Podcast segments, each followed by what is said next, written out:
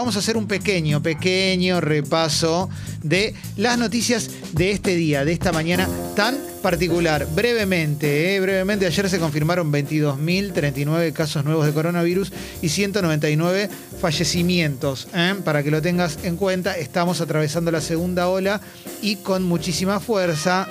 Por ende, ayer el gobierno anunció nuevas restricciones a raíz del incremento de casos. ¿eh? Algunas, las más importantes, eh, las más importantes.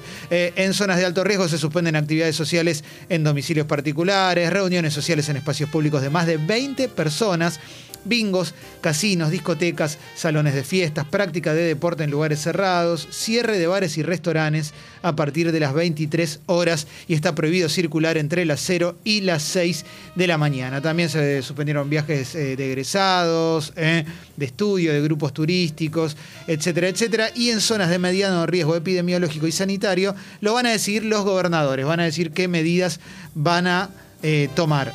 Eso para que lo tengas en cuenta. Hoy ya hubo y hay eh, conferencias de prensa de eh, jefes de distrito. Por ejemplo, eh, Horacio Rodríguez Larreta dio una conferencia de prensa, dijo, no estamos de acuerdo con restringir la circulación, eh, se refiere particularmente a esa medida, a la de, de 0 a 6 de la mañana, ah, pero igual lo vamos a hacer, las normas están para ser cumplidas, dijo Horacio Rodríguez Larreta. También dio una conferencia de prensa Axel Kisilov, dijo, esto no es una ola, esto es un tsunami, ¿eh? directamente. Así lo definió el gobernador de la provincia de Buenos Aires. Eh, digo, más allá de la polémica por si, si están bien o mal las medidas que se están tomando y que por lo menos no son tan severas como las del año pasado, teniendo en cuenta cuidar la economía y demás. ¿eh? De todos modos, bueno, va a haber diferentes posturas. ¿eh? Recordemos que Juntos por el Cambio había sacado un comunicado antes de que se presenten las medidas llamando a, a oponerse y Patricia Burrich dijo que las iban a resistir. Por supuesto que también hay... Hay, hay, un pesar en el sector gastronómico porque cerrar a las 23 no es lo ideal. Eh, en un momento se comentaba que iba a ser a las 22 y eso hubiera sido mucho peor, casi letal para algunos lugares. Eh, estamos hablando de un sector que es un sector que viene sufriendo muchísimo. Pero lo cierto, lo Sí, cierto. encima el cálculo es, hacen el cálculo porque Sí. dicen que el, el mozo o el empleado que termina a las 11 tiene esa hora de en la calle como para volver a su casa. Sí, Pero acuerdo que también la gastronomía eh, muchas veces cierra más tarde de las 11 siempre. y lo necesita, no es que estamos pidiendo algo, digo, para tomarte un trago más yo. Sí. Es una cosa más lógica de- del rubro, pero bueno. Sí, el tema es cómo haces. El tema es Es cómo difícil, haces. sí, sí, contentar a todos es muy difícil. Sí, contentar a todos es imposible, en la vida es imposible, no solamente con esto, pero con, eh, con, con una situación como la que estamos viviendo, tan atípica, tan particular, la de una pandemia muy... eh, eh, mira, por ejemplo, hay una nota de opinión de Infobae que dice, el gobierno carga las culpas sobre la sociedad en lugar de admitir responsabilidades propias. Y me parece acá que... El gobierno tiene responsabilidades, por supuesto, en un montón de cosas. Y la sociedad también, nosotros también tenemos responsabilidades. Hay un relajo. Y el relajo, ¿a quién le vas a echar la culpa? No, no, Alberto sí, sí. Fernández, Lo más fácil es la figura de Alberto está ahí, ¿no? Es lo más Sí. fácil. Pero también yo pienso, me pongo en, en el lugar, pienso como en un zapping de tele, digo, en una noticia que escuchas en radio o lees como. eh, y agarrar como Alberto Fernández, digo, la presidencia que te toque esta, esta pandemia. Sí, no es lo más sencillo. Claro, mundial excepcional no es eh, lo, que hubieses elegido como presidente. No, eso está clarísimo. Yo lo que creo es que la pandemia debería sacar. Mira, mira qué romántico. Debería sacar lo mejor de nosotros, no lo peor. Y sí. Y hay un nivel de especulación gigantesco, gigantesco. Y de sensibilidad y hartazgo también, ¿no? Porque- Pero eso ni hablar. No, yo hablaba de la clase política. Ah, ¿eh? Hablaba de la clase política. La sociedad, obviamente.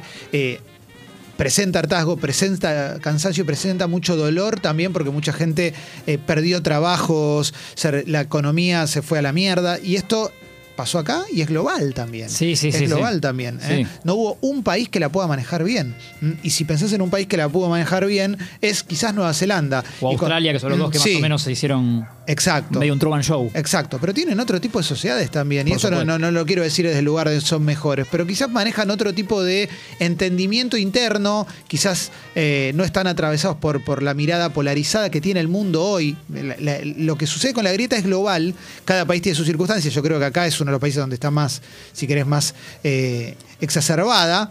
Pero bueno, Nos vamos a comparar con Nueva Zelanda. Nueva Zelanda está eh, aplicando No, más impuestos a los ricos. O siempre ejemplo. hablamos de, de ejemplos varios en un país como Alemania y tuvo un- casos de muertes en niveles. eh, No, ¿no? Ale- Eh, Alemania es un desastre y top tiene- 3 de muertes creo que en el mundo. En, y además Alemania eh, tiene una gran movida antipandemia también. Hay un Sí. montón de gente que, que se expresa en las calles contra la pandemia. Pero te decía Nueva Zelanda, ¿te vas a comparar con Nueva Zelanda? Bueno, si querés ser Nueva Zelanda, Nueva Zelanda está poniendo más impuestos a los ricos.